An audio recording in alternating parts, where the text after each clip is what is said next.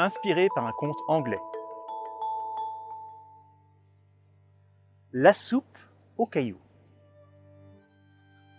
Il était une fois un vagabond affamé qui errait de village en village.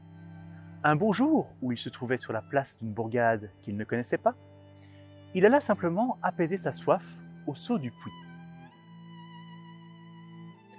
Les regards des habitants qui convergèrent vers lui lui firent comprendre qu'il n'était pas le bienvenu en ce lieu. Leurs yeux étaient remplis de dégoût, d'hostilité, voire des deux. Mais le vagabond haussa les épaules et tenta malgré tout sa chance en allant frapper à la porte d'une cuisine dont sortait un délicat fumet qui lui mettait l'eau à la bouche. Peu de temps après, la porte s'ouvrit, dévoilant le propriétaire des lieux. Avant que le vagabond n'ait le temps de dire un mot, le cuisinier, un homme grand, gros et bruyant, le poussa de toutes ses forces, l'envoyant rouler dans la poussière. Je sais pourquoi tu es ici, dit alors le cuisinier en regardant le vagabond de haut. Tu viens me dépouiller de mes bons ingrédients. Que ce soit en mendiant ou en volant, sache que tu n'obtiendras rien de moi. Les gens d'ici n'aiment pas les étrangers, et moi, je les aime encore moins.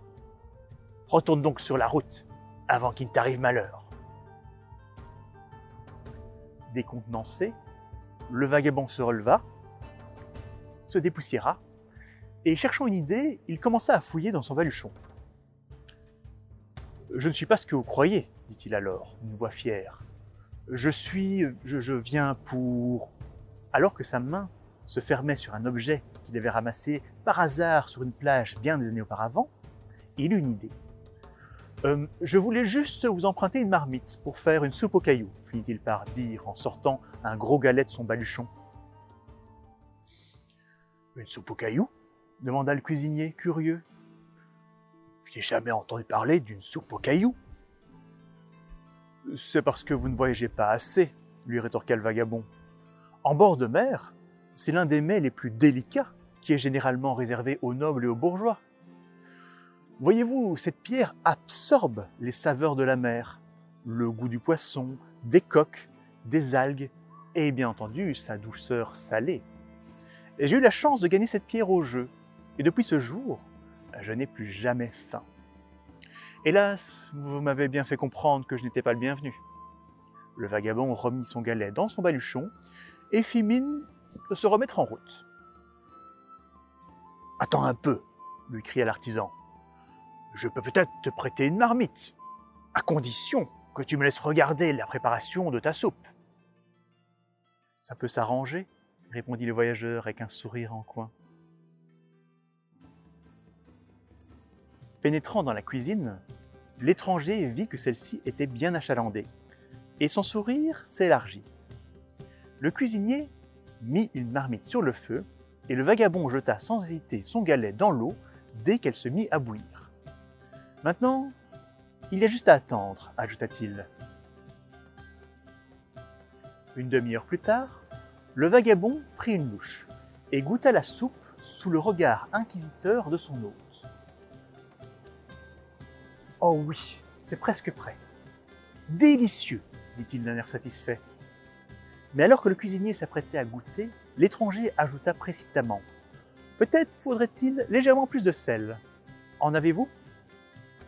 Ayant hâte de goûter cette préparation, le gros bonhomme alla chercher du sel, et le vagabond en ajouta une bonne poignée dans la marmite. Il dit alors Les meilleures soupes aux cailloux ne se contentent pas des saveurs de la mer non plus. Je pense que l'on pourrait ajouter euh, des feuilles de chou et des carottes. Le cuisinier alla couper les légumes que le vagabond ajouta ensuite à la soupe. Parfait. On sent bien le goût de la pierre, dit l'étranger. Par contre, pour ajouter de la mâche, on pourrait mettre quelques pommes de terre. Sans attendre, le cuisinier apporta des pommes de terre qui furent ajoutées à la préparation. Goûtant une nouvelle fois une louche, le vagabond dit Succulent. Maintenant, si vous voulez rendre cette soupe aussi bonne pour le corps que ce qu'elle ne l'est pour le palais, on pourrait aussi ajouter quelques-unes de ces tranches de que j'ai vues sur votre comptoir. C'est dans cette dynamique que pendant l'heure qui suivit, la soupe s'agrémenta de poivre, de clous de girofle, de poireaux et même de poulet. Il fallut à un moment transférer la préparation dans un chaudron de grande taille, tant elle prenait de l'ampleur. Le cuisinier dut même faire appel à un assistant. Celui-ci parla de la soupe aux cailloux à un voisin, qui en parla lui-même à l'un de ses voisins, et en dix minutes, tout le quartier était au courant. Tous étaient curieux de goûter le résultat de cette soupe aux cailloux. Au final, comme il faisait beau, on plaça une grande table et de nombreuses chaises sur la place. Tous vinrent alors avec une assiette et une cuillère, et le vagabond, dans sa grande générosité, accepta de partager avec tous sa soupe aux cailloux. Tous mangèrent avec le sourire, et une fois le repas terminé, le cuisinier dit au vagabond Tu avais raison, elle est délicieuse ta soupe aux cailloux. Penses-tu que tu serais prêt à me vendre cet incroyable galet?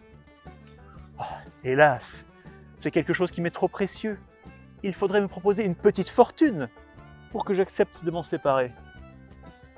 Je suis prêt à y mettre le prix, cria le cuisinier. Après tout, vous avez été tellement bon avec moi dès mon arrivée, mais une condition, vous devez toujours suivre scrupuleusement la recette que je vous ai enseignée aujourd'hui. L'artisan accepta, et après une courte négociation, le vagabond partit de ce village avec suffisamment d'argent pour ne plus jamais avoir faim. De son côté, le cuisinier était ravi de son acquisition, et rien ne vint jamais le contredire.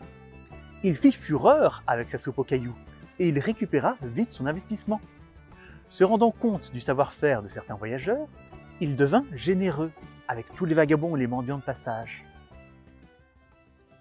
Bien des années plus tard, ce village faisait encore à la même date un grand banquet sur la place où tous, des plus riches aux plus humbles, partageaient une soupe aux cailloux. Et tout ça grâce à un galet, de l'astuce et un peu de poudre aux yeux.